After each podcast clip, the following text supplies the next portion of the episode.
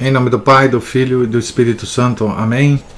Ave Maria, cheia de graça, o Senhor é convosco. Bendita sois vós entre as mulheres, e bendito é o fruto do vosso ventre, Jesus. Santa Maria, Mãe de Deus, rogai por nós, pecadores, agora e na hora de nossa morte. Amém. São José, rogai por nós. São Felipe Neri, rogai por nós. Nossa Senhora de Fátima, rogai por nós. Em nome do Pai, do Filho e do Espírito Santo. Amém. Bom dia a todos. Nós estamos aqui na página 59 da biografia de São Francisco de Sales, escrita pelo padre Jacques Leclerc. São Francisco de Sales, como todos os outros autores espirituais, tanto os da Idade Média como os da época moderna, trata longamente frequentemente, minuciosamente, da oração mental. Com muito maior brevidade e menor frequência, trata da missa e dos sacramentos. Aqui está uma particularidade que surpreende à primeira vista. Como acabamos de dizer, tal particularidade não é própria de São Francisco de Sales e é tão universal que torna proibitiva, de início, a constatação de um menosprezo pelos sacramentos, porque isso colocaria de uma só vez todos os autores espirituais fora da tradição católica. São Francisco de Sales, sobre esse assunto, declara formalmente na introdução, introdução à vida devota, né, que a missa é, abre aspas, o centro, o centro da religião cristã, coração da devoção, alma da piedade, fecha aspas. E quanto à comunhão, abre aspas, consolida de tal maneira a saúde e a vida da alma de quem a recebe frequentemente, com devoção, que é quase impossível que possa ser contaminada por alguma espécie de afeição desordenada. Fecha aspas. Assim coloca-se o problema. Por que os autores piedosos, a começar por São Francisco de Sales, falam relativamente pouco da missa e dos sacramentos, enquanto, por outro lado, fazem deles o centro da vida cristã. A dificuldade levantada por essa indagação é bastante mais aparente do que real. Duas questões surgem a propósito dos sacramentos e da missa. A primeira é compreender o que são, e a segunda é saber como tirar seus devidos frutos. A primeira questão resolve-se nos tratados de teologia dogmática, onde se vê a ação divina exercendo-se sobre nós pelos sacramentos. A segunda é uma questão moral. Essa segunda questão é a única que deve ser abordada por um autor de ascética. Ainda assim, tratará disso somente sob um ponto de vista especial dirige-se a cristãos instruídos, e então não há por que lhes ensinar as condições de validade e licitude do santo sacrifício e dos sacramentos. Ocasionalmente, como faz São Francisco de Sales, menciona-os recordando sua importância primordial. Mas, acima de tudo, discorrerá sobre as condições de participação que dependem de nós que tornam essas ações mais proveitosas. Mas a condição primordial de participação frutuosa nos santos mistérios é o fervor da alma, alimentado mais intimamente pela oração. Em consequência, falar longamente da oração e brevemente dos santos mistérios, ou tratar da oração antes de se referir aos santos mistérios, não é relegar estes a um segundo plano Formar, formar almas de oração é formar almas capazes de se unir perfeitamente ao santo sacrifício. E este, por sua vez, aperfeiçoará sua oração. Não há dúvida, no entanto, de que São Francisco de Sales e os autores de seu tempo referem-se à missa e aos sacramentos não exatamente com o mesmo tom que gostaríamos que se referissem. Digo aqui os autores de seu tempo, mas acredito que deveria dizer todos os, os autores até nossos tempos. E isso nos conduz à questão litúrgica. O que hoje chamamos de questão litúrgica é uma novidade na igreja. Uma novidade carregada de consequências. O movimento litúrgico que aportou tal questão nasceu por volta de 1850, com a restauração da grande tradição beneditina na Alemanha, na França e depois na Bélgica. Aqui ele está dizendo essa restauração depois que a, a ordem beneditina foi proibida de existir né, nesses países uh, por, como consequência da Revolução Francesa. Depois ela foi reinstituída né? na segunda metade do século XIX. Esse movimento pretendia restaurar a seu posto de honra o culto oficial da Igreja, ou liturgia, submergido sob o excesso de devoções particulares. Esse culto oficial da Igreja consiste essencialmente, como dissemos, na missa e no ofício, o breviário, né? Missa e breviário. A missa é o centro e o ofício, o adorno. Os beneditinos eram naturalmente, eram naturalmente impelidos por sua própria propaganda, fazendo com que a missa fosse mais conhecida, destacando assim a noção do sacrifício, recordando quanto essa entrega de Cristo é o centro único de nossa religião, agregando em torno de Cristo, por fim, toda a devoção. A Igreja nos dá o exemplo disso no ano litúrgico, cujo significado redescobrimos e que gira ao redor da Páscoa. É verdade, né? Esse movimento litúrgico foi, sobretudo, um movimento prático, no sentido em que não começou por exposições doutrinais, mas por fundações. Os beneditinos criaram, em suas abadias, centros de vida litúrgica Organizaram aí o culto católico tal como deveria ser. Preconizaram o retorno à liturgia, primeiro, por exemplo, e somente depois pela propaganda.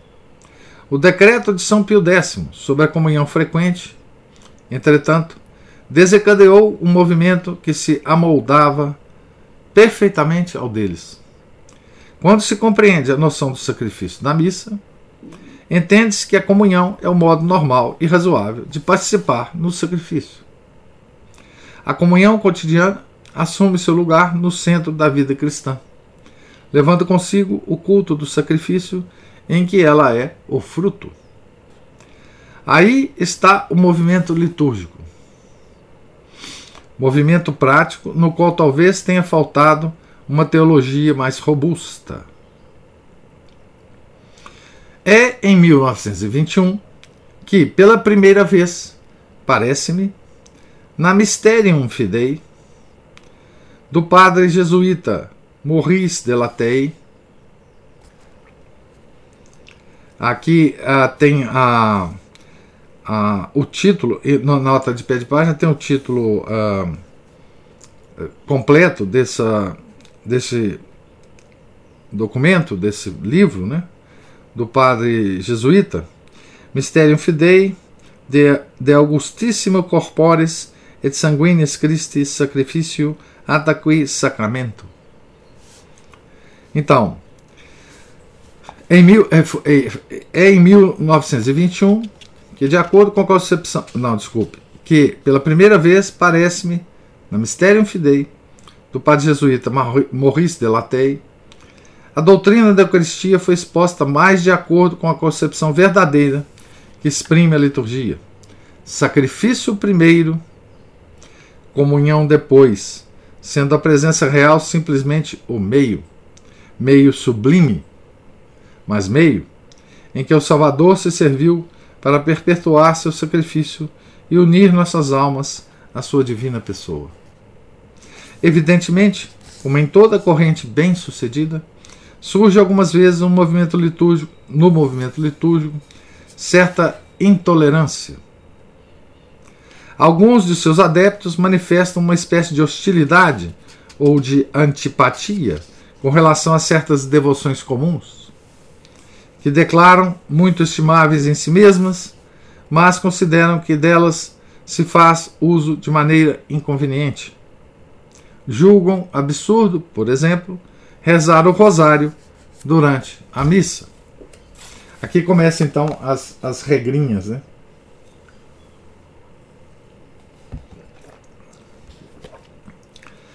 Mas São Francisco de Sales acha muito natural que a abadesa de Putidorbe, beneditina, recite seu rosário durante a missa e todos os dias.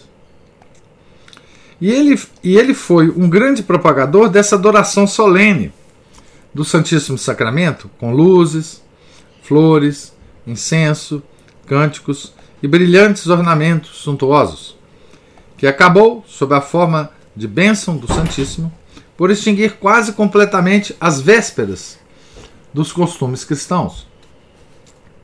Se não me falha a memória, foi ele quem introduziu as orações das 40 horas na Diocese de Annecy.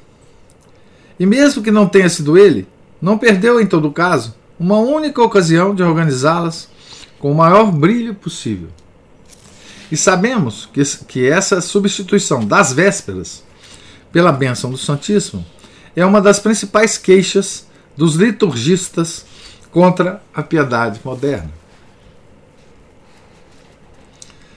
Lembrando que no tempo de São Francisco de Sales, né, e até a década de 50, final da década de 50 do nosso século 20, as vésperas era, ou a bênção do Santíssimo, era a,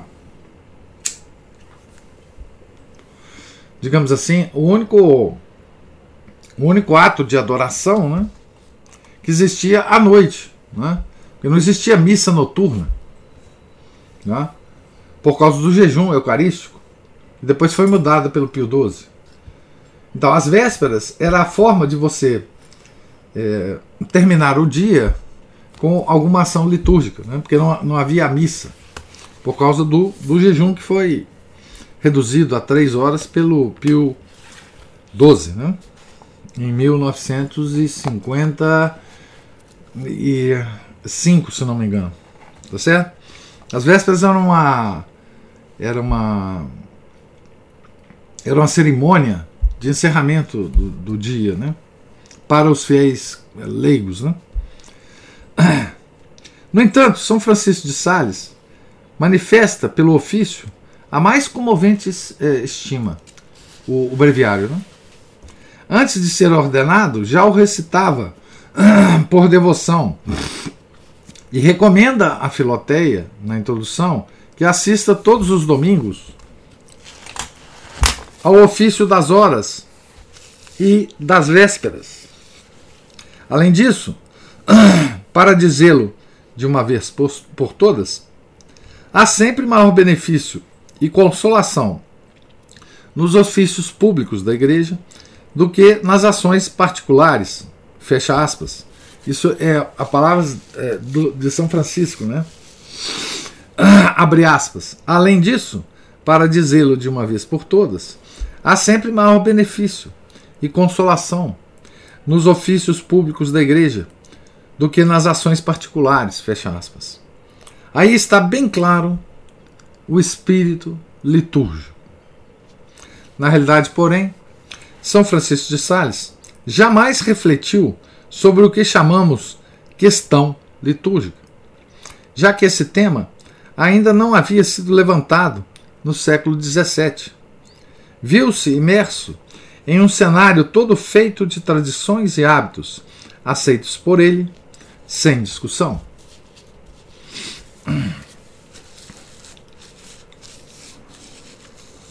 O, essa questão litúrgica foi levantada, como ele diz aqui, no século XIX, né? dois séculos depois.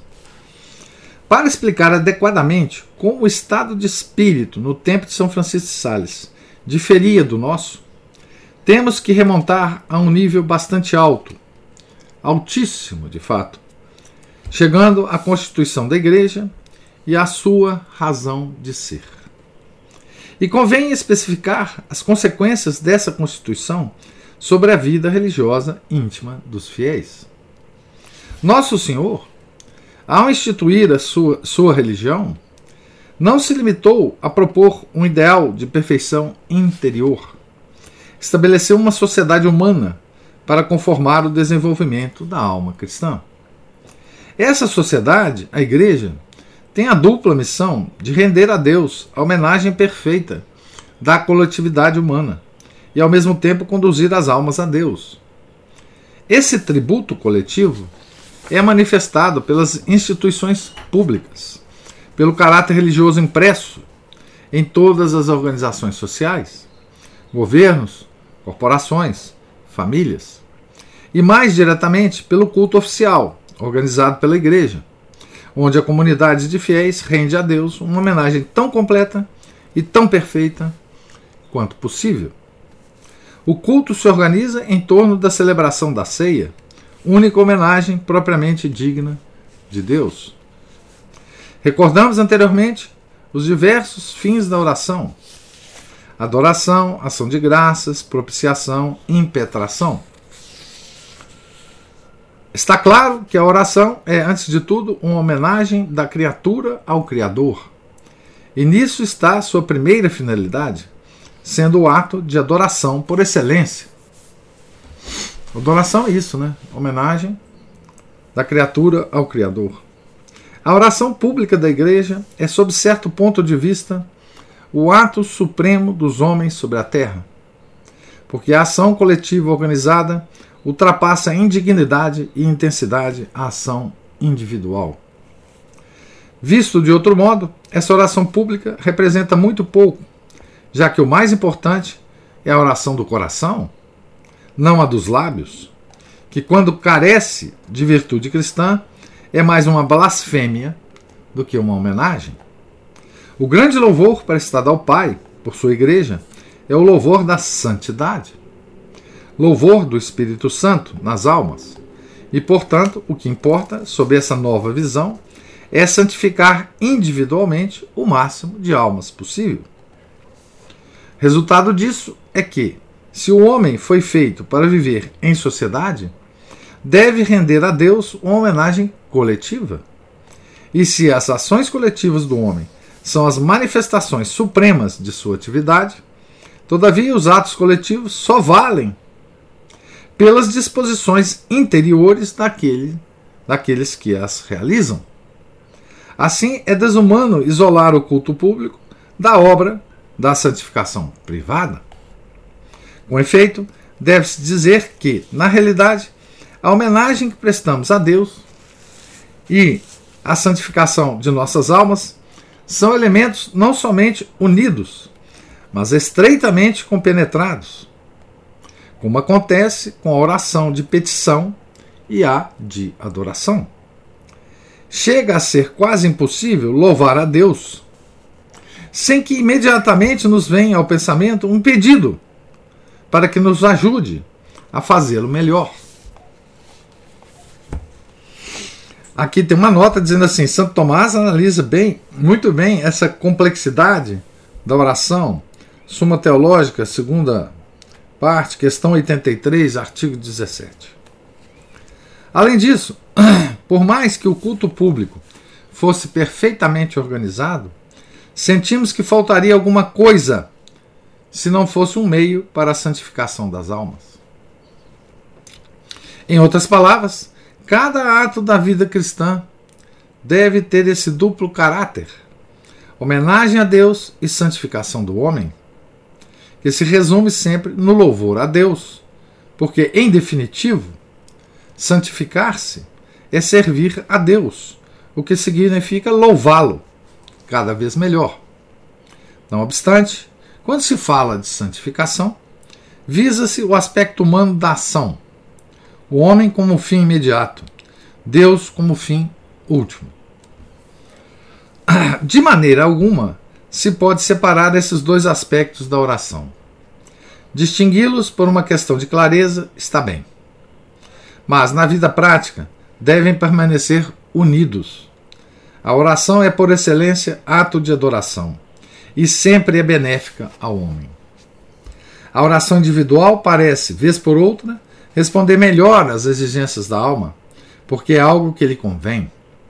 A oração mais fervorosa não é aquela que mais agrada a Deus? Mas a oração pública responde melhor às exigências da glória divina. E responder melhor às exigências da glória divina não é uma mostra de amor a Deus, de maneira que a própria alma sai ganhando com isso? Como se vê, querer separar as duas formas de piedade é procurar confusão. Isso porque não devem ser separadas, mas unidas e combinadas, apoiando-se uma sobre a outra. Da mesma forma que não se deve separar a natureza individual e a natureza social do homem. O homem alcança em sociedade o seu fim individual, e um aspecto de sua natureza individual é precisamente ser sociável e não poder se desenvolver plenamente a não ser na vida social e por meio dela. Não façamos, pois, essa separação. A Igreja, uma vez mais, age com absoluta sensatez, elevando o culto público acima da piedade particular e servindo-se da piedade individual para vivificar, vivificar, vivificar o culto público. Colocando as duas formas de piedade lado a lado, sem ordená-las em um sistema, o resultado é que uma prevalece sobre a outra, segundo os gostos de cada um. Existem assim dois erros. Há religiões puramente rituais, e o cisma ortodoxo parece ter ocorrido muito frequentemente nesse engano. E há quem queira restringir a religião à vida individual, como quis fazer o protestantismo. O catolicismo segue a crista entre os dois despenhadeiros. Nós, estamos tendo uma aula aqui, eu não estou comentando muito, porque o texto já é muito, muito bom, né? Eu vou ler mais uma mais um trecho aqui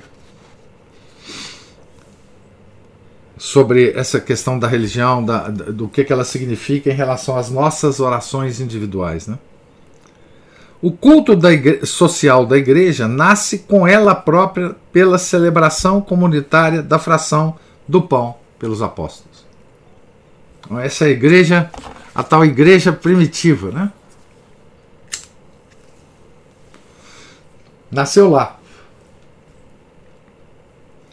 A missa nasceu, nasceu lá, né? Assim que a igreja ganha liberdade, os fiéis devotos começam naturalmente a se reunir nas igrejas para rezar juntos sobre a direção do clero. Esse costume se consolida e se regulariza ao longo da Idade Média, nas ordens monásticas e nas assembleias eclesiásticas. Conduz-nos aos ritos da missa e ao ofício canônico, tal como os temos atualmente no missal e no breviário. Atualmente, lá no início do século. Né? A vida cristã se organiza nesse contexto e ninguém pensa em agir de maneira diferente. A Idade Média, a Idade Média é litúrgica, sem o saber. Então, era um crescimento absolutamente natural da vida cristã. Né? A decadência da, da liturgia começa no Renascimento, sob a influência de múltiplos fatores. Consideramos apenas um: o individualismo. O homem da Idade Média tem o senso social desenvolvido. O pensamento do Renascimento exalta o indivíduo, e esse individualismo possui ligações muito estreitas com a tendência psicológica que ele já comentou aqui. Né? Eu quero só dizer o seguinte: o homem medieval, ao contrário da, da nossa ideia dele, né? É, da Idade das Trevas, né? ele era, como o nosso autor fala aqui, o padre Jacques Leclerc, né? um ser absolutamente social, né? um ser é, que se entregava a, a todo tipo de, de ação na sociedade. Né? Era, era um, um, um, indivíduo festeiro, colorido, um, um homem que amava as procissões, um homem que amava estar junto com as outras pessoas, um homem que amava é, é, conversas é, entre famílias, entre indivíduos. Uh, é? Então, um homem alegre, é? ao contrário dessa bobagem que nos, nos vende hoje, nos vendem hoje, né? Então, o que atingiu esse, essa, esse estado, esse estado de ser do homem medieval, foi aqui principalmente o individualismo renascentista, né? O homem da Idade Média tem o senso social desenvolvido. O pensamento do Renascimento exalta o indivíduo. E esse individualismo possui ligações muito estreitas com a tendência psicológica, já tratada aqui longamente. Exalta-se o indivíduo, examina-o com essa perspectiva, proclama-se a emancipação do pensamento individual. Entre outros elementos, o estabelecimento das monarquias absolutas, o absolutismo, e talvez tenha ah, entre os outros elementos, o estabelecimento das monarquias absolutas talvez tenha contribuído no desenvolvimento desse individualismo, dispensando os particulares de se ocupar da coisa pública. Nós tratamos muito vagamente é, desse aspecto né, da, das monarquias absolutas no nosso curso sobre, sobre a Revolução Francesa. Na, eu acho que foi, inclusive, na, na última aula. A, a mudança uh, da, da monarquia medieval para a monarquia uh, renascentista, né? Que vai, na, por exemplo, na França vai ter um cume, né? essa monarquia absolutista com Luís XIV, né? o Rei Sol, etc, etc. As democracias, apesar de muitas vezes tempestuosas, ou talvez por conta disso, desenvolvem o senso social, obrigando cada um a se preocupar dos interesses comuns. Evidentemente, esse individualismo tem sua repercussão entre os católicos, atraindo atenção sobre o que é imediatamente proveitoso à alma. Já comentamos do lugar que ocupa, nessa época, a oração mental sistemática chega a ser o elemento chave da vida interior. Não acima da missa e do ofício, nem em oposição a eles, mas a seu lado. Da mesma forma, a importância das devoções privadas, como o rosário, tende a aumentar. Essa é a situação no século XVI. Os autores dessa época conservam o culto da liturgia, limitando-se a juntar um elemento novo. Tal era a atitude de Santo Inácio, normalmente desconhecida a esse respeito. Na vigésima das anotações, que coloca no início dos exercícios, declara que o retirante deve se esforçar em ir, em ir diretamente à missa e às vésperas.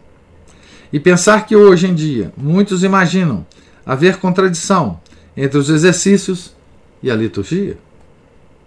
Não é outra atitude de São Francisco de Sales, e nesse sentido, juntamente com Santo Inácio, são litúrgicos. No entanto, houve uma mudança, reforçada depois pelas circunstâncias externas. A decadência do sentido social, com o avanço do individualismo, repercute pouco a pouco sobre o gosto do culto público. Permanece-se cristão, buscando a perfeição em união com Deus por Nosso Senhor. Mas não se dá tanta importância ao fato de se ser membro da sociedade humana visível que é a igreja. Os ritos da missa, do ofício, a união à igreja no ano litúrgico, mergulham-nos em uma atmosfera católica, dão-nos o sentido de nossa união com o corpo de Cristo. veja a importância que ele dá aqui a, ao desenrolar do ano litúrgico. Né? Toda a tradição pulsa ao redor disso, desde os profetas nos Salmos, chegando aos hinos e às festas dos santos nos séculos modernos. Forma-se assim o espírito católico de longo alcance, que nos torna cidadãos ativos da Igreja, deixando-nos depois aptos para sermos santificados nela. A partir do século XVI, o sentido social se enfraquece, firmando-se o moralismo, e se perde contato com essas grandes verdades, buscando-se antes a eficácia imediata da devoção sobre a alma.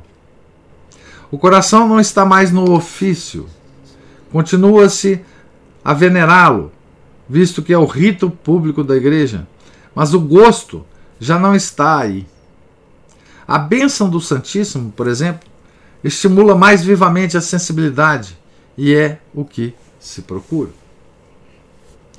Poderiam ser adicionados outros elementos.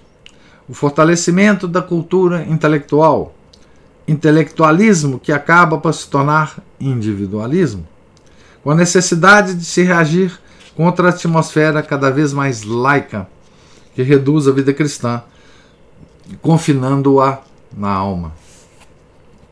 Todos esses elementos se entrelaçam e explicam como a oração, introduzida primeiramente junto ao ofício, assume pouco a pouco um posto dominante.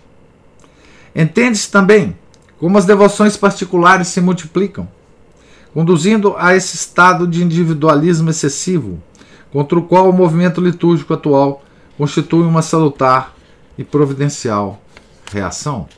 Atual de, de 1920. Né? Que lugar exatamente ocupa São Francisco de Sales nesse movimento? Tudo o que dissemos é suficiente para indicá-lo. O movimento individualista estava ainda nos seus começos e a tradição litúrgica da igreja permanecia viva. Tanto São Francisco de Sales como Santo Inácio estão impregnados dessa tradição. A missa é, para São Francisco, o centro da vida, estando à frente da oração. Abre aspas. É melhor, em todo caso, assistir à Santa Missa todos os dias, com suas orações próprias, que deixar de fazê-lo sob o pretexto de continuar a oração em casa. Fecha aspas. Além disso, ensina que na missa deve-se, abre aspas, oferecer com o sacerdote o sacrifício de teu redentor a Deus, seu Pai, que por ti, que, por ti e por toda a igreja, fecha aspas. Manifesta frequentemente sua estima pelo ofício. No entanto, parece-me que lhe falta alguma coisa. E suponho que seja precisamente isso. Estando nos começos do movimento que afastaria os católicos do espírito social cristão e do espírito litúrgico, não percebeu onde isso iria parar e não sentiu a necessidade de reagir. Participa do espírito de seu tempo, mas nesse campo não toma as rédeas para conduzi-lo. Sua ação pessoal restringe-se à vida interior. No que diz respeito à piedade pública, seu pensamento não tem nada de propriamente pessoal. Além do mais, nada indica que, para ele, ofícios públicos identificam-se exatamente com o que chamamos ofícios litúrgicos. No seu tempo, as vésperas eram ainda o grande ofício do fim do dia, como eu disse, né? e ele nada fez para desvalorizá-las. Pelo contrário, sendo esse o culto, zelou para que fosse também o mais perfeito possível, com as vésperas bem cantadas, quando eram recitadas dessa maneira, e como orações extra-litúrgicas, quis que fossem celebradas solenemente as orações das 40 horas. A ideia de trabalhar para colocar em relevo o culto social da Igreja como culto social não lhe passa pela cabeça. E quando, e quando forma suas visitandinas, a quem impõe apenas o pequeno ofício da Santíssima Virgem, não vemos que tenha jamais pensado em lhes falar de liturgia. Então, essa essa leitura é, de hoje, né, se enfatiza, né, essa essa causa remota, né? A gente pode encarar assim, né? causa remota da crise que nós vivemos hoje, né? Remotíssima, né? Porque a questão litúrgica, o movimento litúrgico, ele dele saiu todas as questões que nós enfrentamos hoje em relação à missa nova. Né? Dele saiu. Tá certo? Ah, é, por caminhos complexos, cuja história é difícil de contar, né? mas toda a questão se resume a essa aparente dicotomia entre oração pública e oração privada. Entre o desequilíbrio dessas coisas. Entre o desequilíbrio da oração. Entre o desequilíbrio entre a oração pública da igreja e, e a oração nossa individual. Entre os cultos mais importantes da igreja e as outras coisas que foram aparecendo como cultos públicos. Ele cita a bênção do Santíssimo, né? A, que apareceu depois, né? É, o Rosário, inclusive, também, né? É, que é uma oração, é, na maior parte das vezes, é, que se desenvolve individualmente. Né? Podemos rezar o Rosário publicamente, né? É, rezamos a, até ah, antes, da, antes das missas, enfim. Mas é um, um, uma oração é, individual, né? individual. Né? E hoje nós temos outro problema com, com, com, com isso, que o padre Jacques Leclerc talvez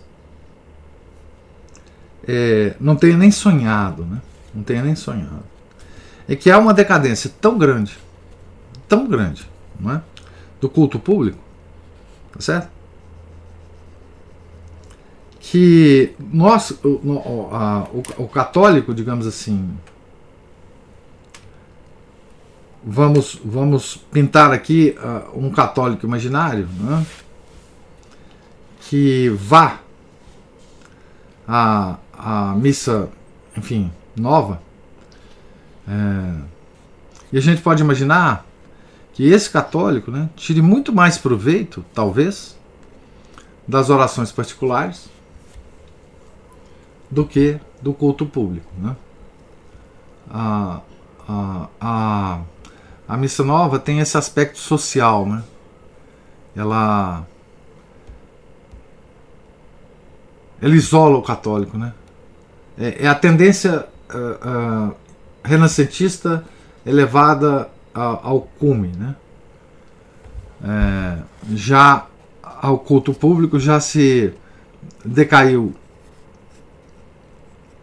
a um nível tão baixo que talvez a única forma de a gente apresentar a Deus um culto uh, mais perfeito seja com a oração uh, individual. Né? Mas isso, como diz o nosso autor aqui, nós aprendemos com Jacques Leclerc, começou vagarosamente com. Eh, na Renascença, com o individualismo da Renascença, né? da, do qual é, é, do movimento da Renascença que o São Francisco de Sales participou desse movimento, quer dizer, ele era um santo renascentista, né? E, e essas observações que ele faz aqui é, devem ser levadas em conta, não é? em conjunto com as observações é, anteriores que ele faz do, do aspecto psicológico, né, moralista, tá certo? É, de todo o ambiente renascentista. Né? Vocês vejam que ele coloca como uma das, das tendências individualizantes da Renascença a própria mudança de essência da monarquia. Monarquia medieval para monarquia renascentista. Então tudo levava, era uma máquina, era um espírito do tempo, e tudo levava a isso, né? certo? Tudo levava a isso. Né? É... Quando. Então, as missas que existiam nessa época eram missas matinais, né? Como eu disse. Não era ainda na fase de Pio XII. Depois, é, e depois generalizou na igreja as missas. É, então não tinha missa à noite. Então o ato público é, que se praticava eram as vésperas. Né? Então, é, se a gente lê romance, se a gente lê crônica dessa época, a gente vai ver as vésperas como aquela aquele rito uh, que não era missa, mas era um rito que era para término do dia, né? as vésperas para o povo leigo. Né? É, muita, muito, muita família também, em suas casas, é, também rezava as completas à noite, né? que é, que é nos, nos mosteiros o, o, a, e é a oração do breviário que, termi, que termina o dia. Né? Muita gente ainda hoje reza as completas, né? Só abrir o breviário e rezar, né? Ah,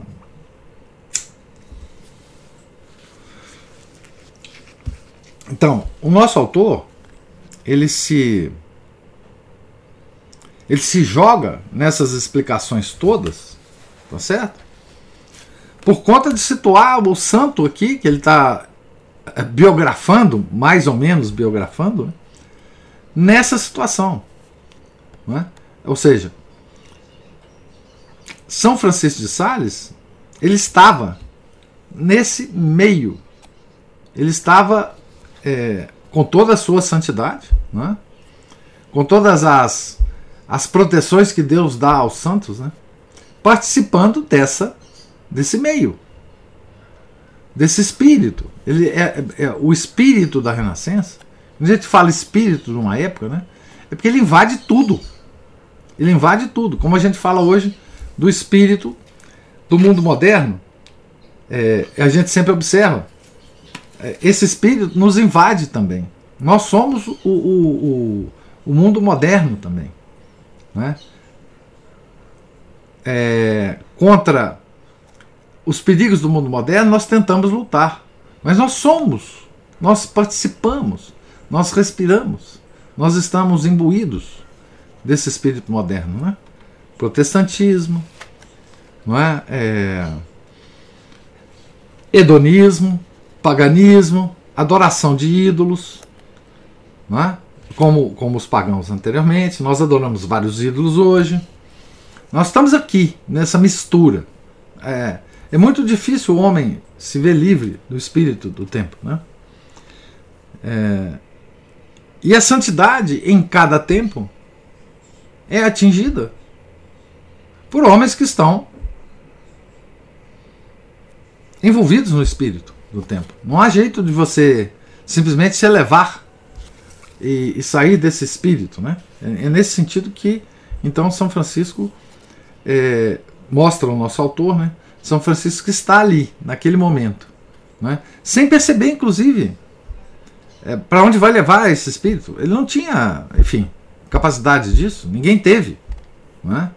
Ninguém teve capacidade para saber é, como é que iam é, a, a, como é que ia a marcha do, do tempo, né? Como é que isso, aquele, aquela coisa que estava no começo ia refletir lá na frente, né? Tá certo? Então, termino aqui meus comentários e gostaria de ouvir comentários de vocês, se eles existirem.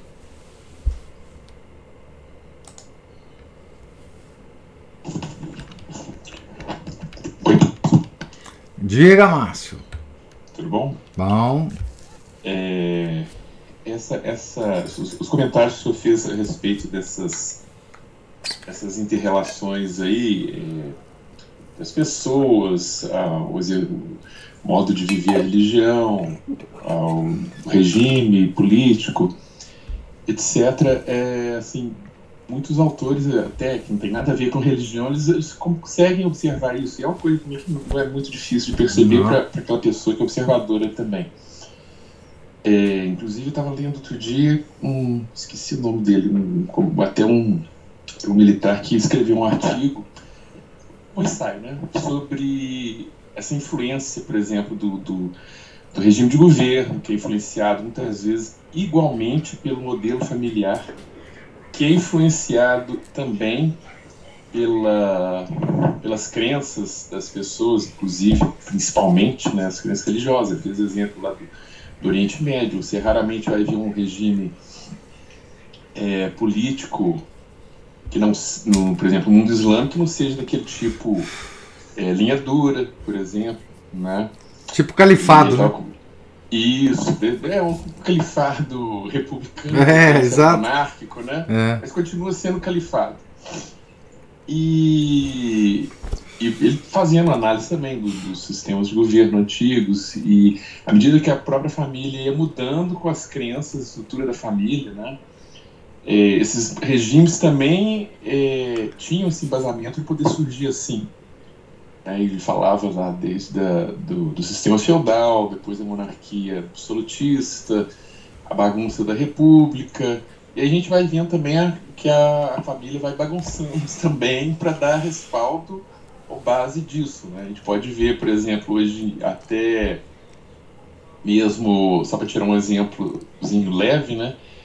É, como é que é a família do, do atual chefe de Estado brasileiro? É, é a família brasileira. O, o do, é o sujeito é. do não sei qual é, casamento, uma parte da família é católica, outra não é. é aquela, aquela zorra média que é a família brasileira. Né? É. E, ele falava, comentava do, do, da questão do, do, Estado policialesco.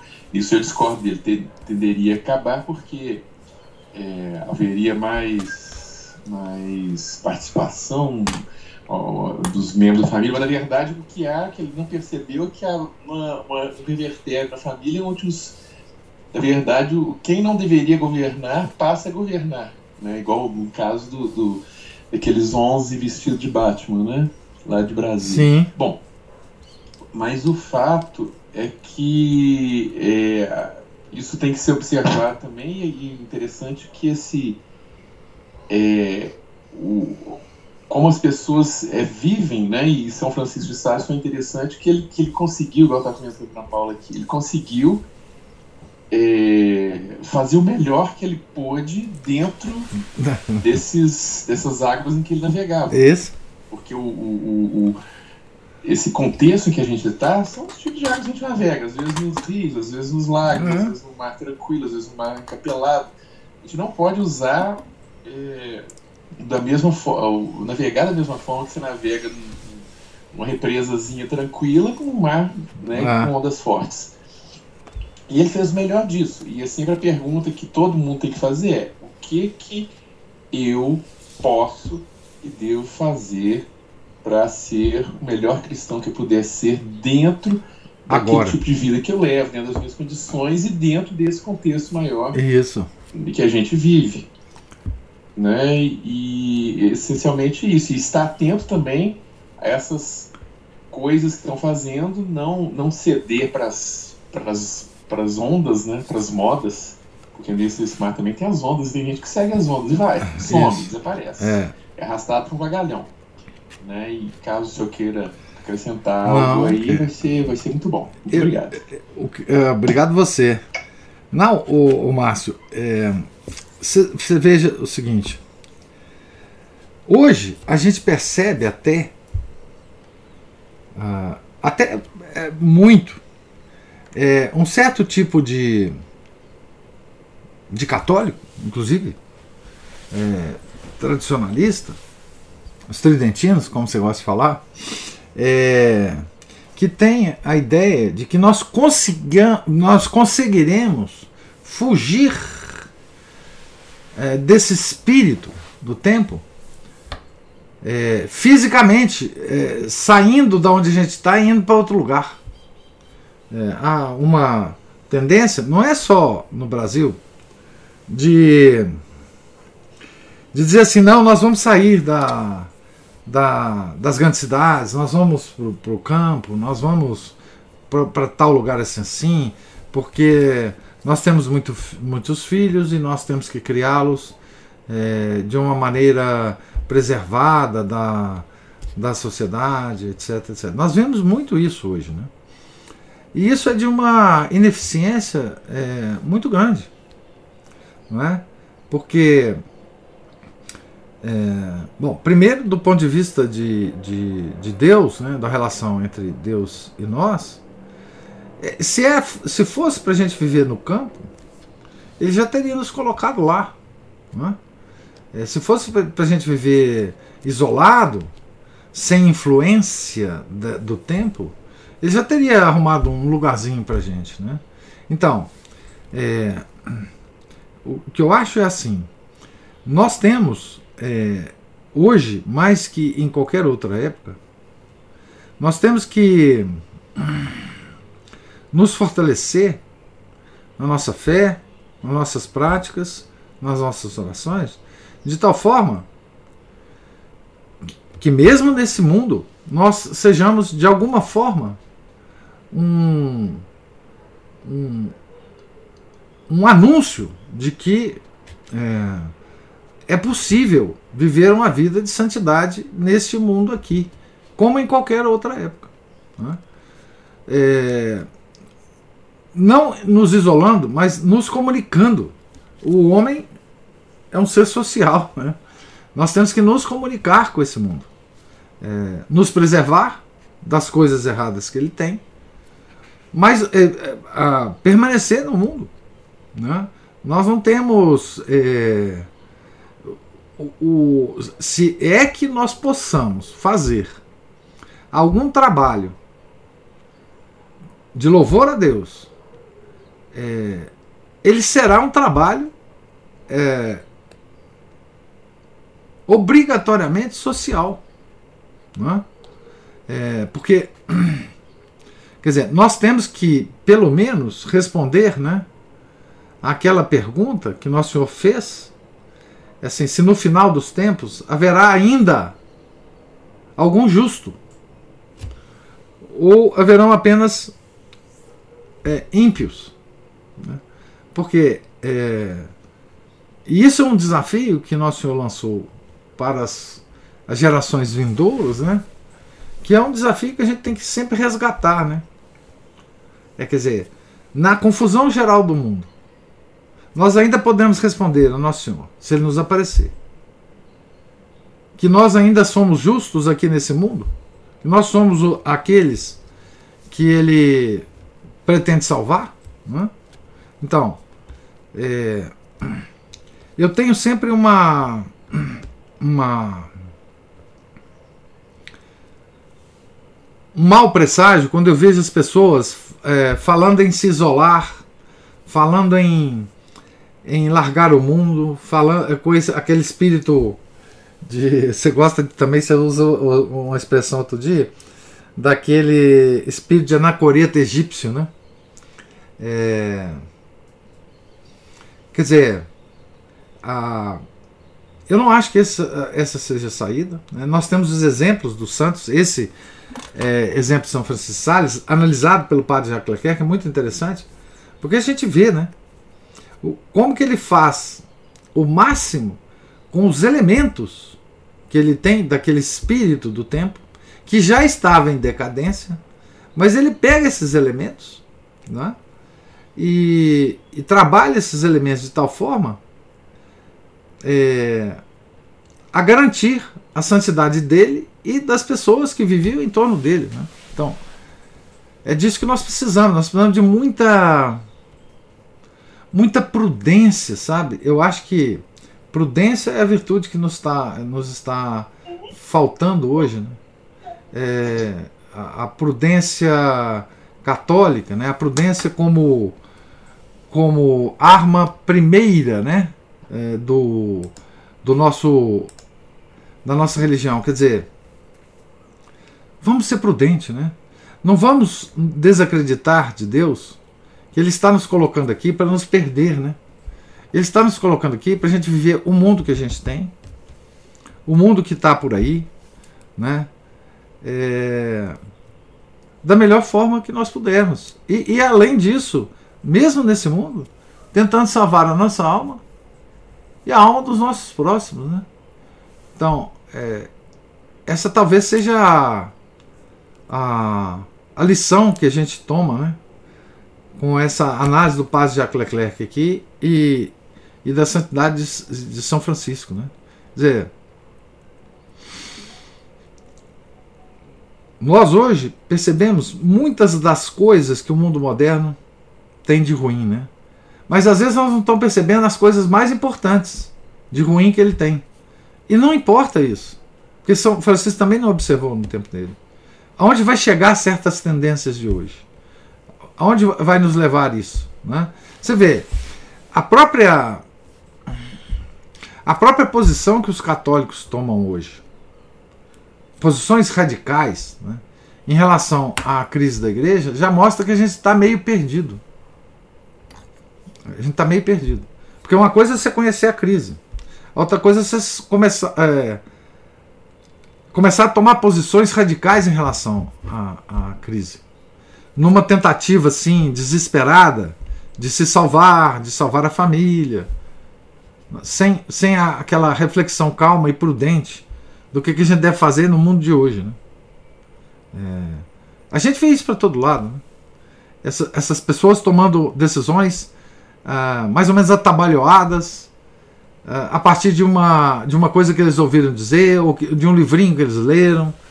É, é, então nós vamos mudar de vida, nós vamos para isso, para aquilo, para onde que for, ou, ou, vamos aderir a este ou aquele, aquela tendência tradicionalista que existe hoje, sem entender todo um contexto, todo um problema, toda uma complexidade que existe nesse meio, né? É, é isso que eu vejo, é, o Márcio. É como o senhor falou, é, reflexão e prudência. Isso. Isso aí é muito importante. E as pessoas, né? E aí a gente põe também a, a forma aquela abordagem mais meditativa de, de, de certas coisas, né? observar, é, meditar, mesmo coisas da vida da gente, né? refletir, pedir a Deus a, as luzes para poder fazer uma melhor interpretação e tomar a melhor atitude. É. Né? Mas calmamente, entendeu? Calmamente, exato. Isso aí leva já uma, um modo de, de, de pensar mais tipo, tipo de quem está acostumado com coração mental. Por isso que ela é, é interessante, como um treino, inclusive, para poder fazer isso. É. E, e interessante o que você falou, né? É, tantas coisas, eu lembrei, lembrei aqui do São Felipe Neri, né? Aquela pessoa alegre, é, sociável no meio da Roma decadente da, da Renascença. Pois é. Quero acrescentar algo. A mesma Roma que escandalizou Lutero. Lutero teve em Roma em 1900 e 1900, 1511. Tá certo? Ficou escandalizado com Roma. São Felipe Neri viveu lá, ele foi o apóstolo de Roma. Ele andava pelas ruas, visitava as igrejas. É... Montou o oratório lá com os meninos dele, com a alegria dele. Né? É... Então, veja o destino dos dois, né? De São Felipe e de Lutero. Um se desesperou, ficou louco. Você criou uma heresia extraordinária, né? O outro se santificou, santificou os meninos, criou uma, uma ordem extraordinária, né? Então, é, o que eu vejo é isso. Hoje as pessoas, eu vou, vou dar um exemplo para vocês aqui, um exemplo absolutamente atual, né? O Papa Francisco está em visita lá ao Cazaquistão lá aquele país meio esquisito lá, não sei. E ele estava lá em Astana ontem, né, que é a, a, cidade lá do bispo Schneider. É, e é curioso porque os católicos estão em polvorosa, né, porque o Papa fez uma reunião interreligiosa e falou algumas coisas sobre que Deus quer a diversidade das religiões, etc. E os católicos estão arrancando os cabelos na internet. Ora, mas como, como assim? A mesma coisa falou é, João Paulo II, Bento XVI, a mesma coisa está escrita nos documentos do concílio. É só ler nosso tratado. Como assim que agora é que os católicos descobriram que a igreja está nesse estado?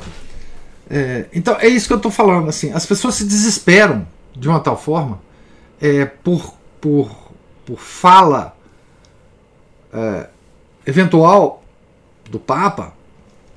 Essas pessoas não entenderam ainda a gravidade da nossa situação. E esse desespero ele, ele, ele mostra justamente essa falta de prudência, essa falta de reflexão, essa falta de, de vida interior mesmo. É, enfim, eu, eu vi o, o, bispo Schneider, né?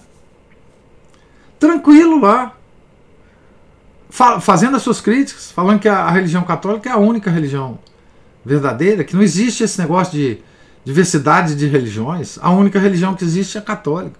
Mas sorrindo, tranquilo, lá no mesmo lugar do Papa, encontrando com o Papa. Ele foi na reunião dos, uh, com, dos bispos com o Papa, em Astana. Então, assim, é, enfim, é essa prudência que nós temos que ter hoje para não sair arrancando os cabelos, qualquer coisa. Tá ruim a situação? Muito ruim. Esses católicos estão ah, hoje esbravejando na internet, eles não fazem nem ideia do, do, do, da situação, porque eles acham que foi aquela reunião ontem do, do, do Papa que vai, é, enfim, revolucionar. Não, as coisas já estão já estão andando há muito tempo há 50, 60 anos. É, não é de agora. E, e, as coisas podem até piorar mais, mas não. Enfim, parece que algumas pessoas estão descobrindo agora que a nossa igreja está em crise. Então, prudência, reflexão, é, é, vida de oração. Não podemos mancar os cabelos, quer dizer, enfim. E mesmo, não podemos perder a fé, né? Que um aspecto da fé que nós temos que ter é, é saber que se está acontecendo isso no, na alta hierarquia da igreja, é porque Deus está permitindo. Deus está permitindo isso. O que, que nós vamos fazer com isso? O que, que nós vamos fazer com essa permissão de Deus? O que, que Deus está querendo nos dizer? Dando a permissão para que isso aconteça. Né? Aquele dilema de Jó, né? Poxa, eu era um homem justo, eu tinha todas as riquezas, eu tinha os meus filhos maravilhosos, e de repente Deus resolveu tirar isso tudo de mim. Né? Que, que ele. Qual que é o, propósito dele. Eu vou perder a fé por causa disso? Né? O livro de Jó é um, um bom livro para a gente ler. Né? Os, os desesperados de hoje é, devem ler o livro de Jó. Né? Quer dizer, é, prudência, reflexão, é, não fazer nada atabalhoadamente, né? principalmente no aspecto religioso, né, gente? A nossa religião não pode ser fonte de atos atabalhoados. Né? Não pode ser. Né? Então, é, isso que a gente aprende, né? Com essa. E você vê, tudo que está acontecendo hoje tem uma história longa. Tem uma história longa. Como é que, por exemplo, o movimento litúrgico do início do século é, foi eh, sendo uh, desenvolvido e, e, acabou na Missa Nova. isso tem uma história que, que, a gente tem que ou, ou deve conhecer ou não, mas é, não, não achar que as coisas acontecem atabalhadamente também. Tem uma história. É? E se houver algum dia digamos assim, uma restauração da glória da igreja, não é? é?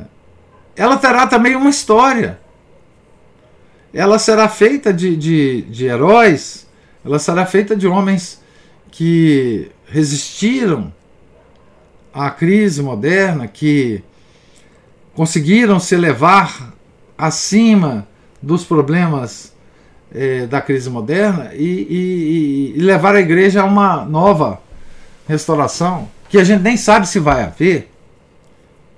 Mas eu digo, os desígnios de Deus, a gente não pode prescrutar. Então a gente tem que viver a nossa vida com prudência com tranquilidade. Né? É, enfim. Ah, e, e, procurando a santidade. Né? Tá certo? A história se repete, né, professor? E, e, é, e ela também vai dando umas, umas, umas dicas né, do que pode acontecer, não exatamente daquela forma, mas de modo semelhante.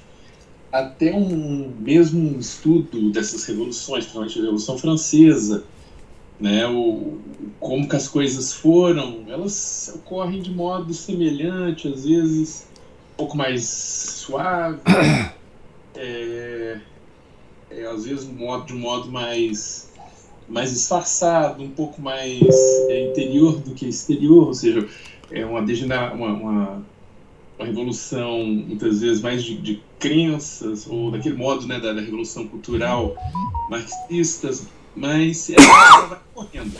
É até mesmo uma, reflexão sobre o que a história tem a nos ensinar, tanto é que é, a gente pode tirar conclusões para poder tomar as atitudes acertadas e ou pelo menos não cometer os erros que os outros uhum. né, cometeram antes.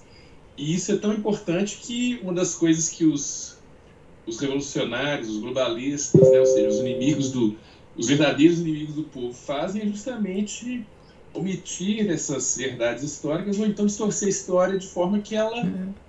seja exatamente o contrário do que é. Uhum. Né? Uhum. É isso as pessoas podem se aproveitar, aprender com erros dos outros, né? É, usar também. É, exatamente. A história é, é, de fato, a coisa mais importante para a gente estudar, né? É, a história verdadeira das, das, das coisas, né? Agora, isso está em oposição ao, ao, espírito moderno, né, Márcio? Porque hoje ninguém mais se lança a esse estudo, porque esse estudo é longo, esse estudo tem que ser feito pacientemente. Esse estudo não, não depende de você assistir vários vídeos de 10 minutos no YouTube. Ele, ele vai te exigir a leitura de muitos livros, não é? Ah, de muitos autores. Então, as pessoas elas não estão querendo mais isso hoje. Elas não, na verdade, elas não estão querendo entender a situação, elas estão querendo achar a solução. Então, há hoje pessoas que estão procurando solução, mas sem ter a menor ideia do problema que elas estão querendo solucionar.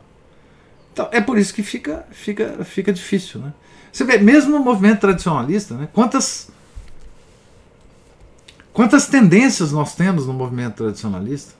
Digamos assim, eu vou definir o movimento tradicionalista como aquele ajuntamento de pessoas que, é, que, se, que giram em torno da missa antiga, da missa tridentina, da missa de São Pio V. Né? Então você vê, mesmo nesse meio, né, a, a quantidade de, de tendências, de linhas, de uh, uh, pontos de vista diferentes, né? Que as pessoas aderem, a que elas aderem, sem a menor noção das coisas. Né? Então eu sou isso, eu sou aquilo, eu sou partidário disso, eu sou partidário daquilo. É, é, sem, sem, talvez nem, nenhuma, nenhuma reflexão sobre isso. Né? Então isso a gente vê em todos os lugares. Né? É, essa falta de prudência. Né? Pessoas mudando de vida, né? mudando de cidades, por causa de uma certa tendência no movimento tradicional. Né? É, às vezes muito sem substância. Né? E é muito triste ver isso. Né? Quer dizer, é, e pessoas lutando bravamente, fervorosamente, é, discutindo de uma forma é, é, assim, como se estivesse num, numa arena, né, lutando contra todos os inimigos e tal, enfim, e sem, sem a menor noção das coisas. Né? Aderem a coisas que eles não entendem, começam a, a, a, a criticar os que não aderem. É, isso estou falando é só no movimento tradicionalista, daqueles que é, optaram por, por, por assistir à missa uh, tridentina. Mas imagina, isso é a loucura do mundo que está que, que tá, ah, dentro do, do, nosso núcleo. Né? Isso é uma loucura. É. Nós não temos essa paciência mais para estudar a história, para saber como que as coisas aconteceram, para saber que um evento que ocorre hoje é, tem as, as, a, qual é a origem desse evento, qual é a história disso, como é que chegou a isso. Não é? É, enfim, é, é, é, o, é o que nós estamos vivendo hoje. Né? É o que nós temos para hoje, né? como diz aquela, aquela expressão. Né? E nós precisamos de muita prudência, muita prudência. Principalmente é, aqueles que falam, né? Principalmente aqueles que, que, que como eu, dou, dou palestra, ou, ou, enfim, é, aqueles que se lançam nesse tipo de, de conversa, né?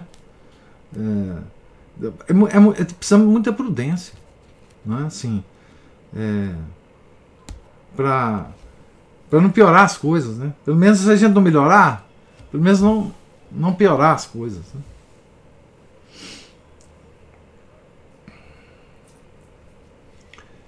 Então, alguma outra observação? Comentário? Então, Deus lhes pague presença, paciência, os comentários. É, nós estamos aqui na página 69. Se Deus quiser, voltaremos na segunda-feira, né? Hoje é sexta. Tenham todos um santo dia, um santo final de semana. Fiquem com Deus. Em nome do Pai, do Filho e do Espírito Santo. Amém. Ave Maria, cheia de graça, o Senhor é convosco. Bendita sois vós entre as mulheres, e bendito é o fruto do vosso ventre, Jesus. Santa Maria, Mãe de Deus, rogai por nós, pecadores, agora e na hora de nossa morte. Amém. São José, rogai por nós. São Felipe Neri, rogai por nós. São Francisco de Sales, rogai por nós. Nossa Senhora de Fátima, rogai por nós. Em nome do Pai, do Filho e do Espírito Santo. Amém.